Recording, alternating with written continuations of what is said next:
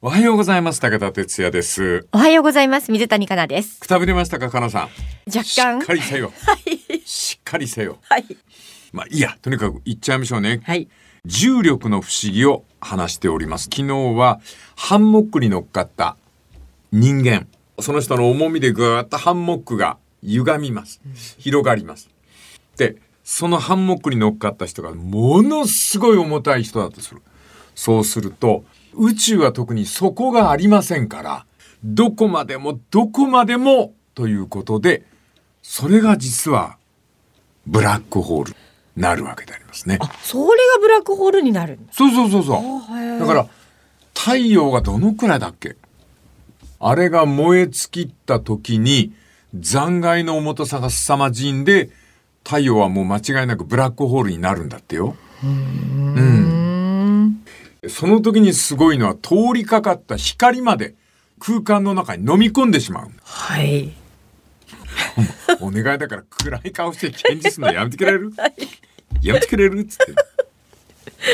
あの、ブラックホールが手に負えないのは、あの、あれだよね。光まで飲み込んでしまうから、見えないのよ。うん。それでブラックホールって言うんですよ。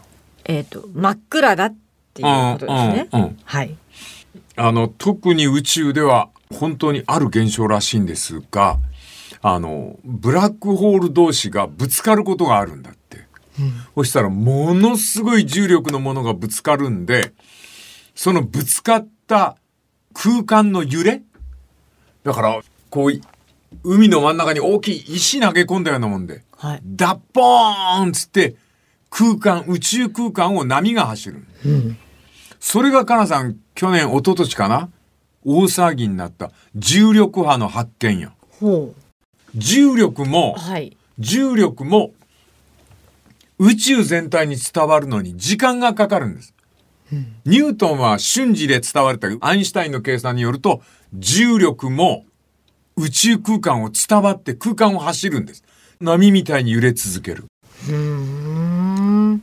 もうそこまでいくと頭痛いなんとか ついてきます。はい。とにかく光すら飲み込んでしまうというブラックホールなわけで時間も吸い込んでしまいます。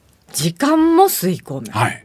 こはのい時間を吸い込むっていうのが分かりにくいよね。はい。ただ、そこら辺のものと比べると分かった気になる。あの、インターステラーの映画の中にも、うん重力が時間を超えるっていうセリフが、はいはいはいはいはい。なんだか分かんなかったんですけど、多は分いそういうことなんですね。はい、きっとあねの。この三枚おろしあるでしょうんこれあのラジオ電波だから波みたいに広がってるわけですよ音として、はいもうかすかに揺らしてるんですよ空気を、はい。そうすると、宇宙から訪問者が来るときに、三枚おろしに合わせてもらうと、うん十年間の放送を1回目から聞きながら来ることができる。1回目やってんのよ。どの辺まで行ってんのか俺も知らないけど、土星の向こう側ぐらいかな、もっとか。はい。 20年だからな、土星の遥か向こう側ぐらいまで行くと、1回目の、こんにちは、武田哲也まだ元気の良かった頃だよな。はい。それをやってるわけ。で、ブラックホールって光も時間も飲み込んでしまうんだけど、渦ができると、ジェットっていう吐き出す息みたいなのが出てくるんだ。まっすぐ。はい。それがブラックホールが回ってるっていう証拠なんだ。へえ。かなさん、便所に、便所じゃない、水洗トイレに閉じ蓋ってあるでしょ。とじ蓋うん。あの、蓋ですか、うん。な中蓋があって閉じ蓋があるでしょ。え、え、とじ蓋閉じ蓋っていうの中蓋うん。と、蓋じゃなくて。蓋が2枚あるじゃないですか。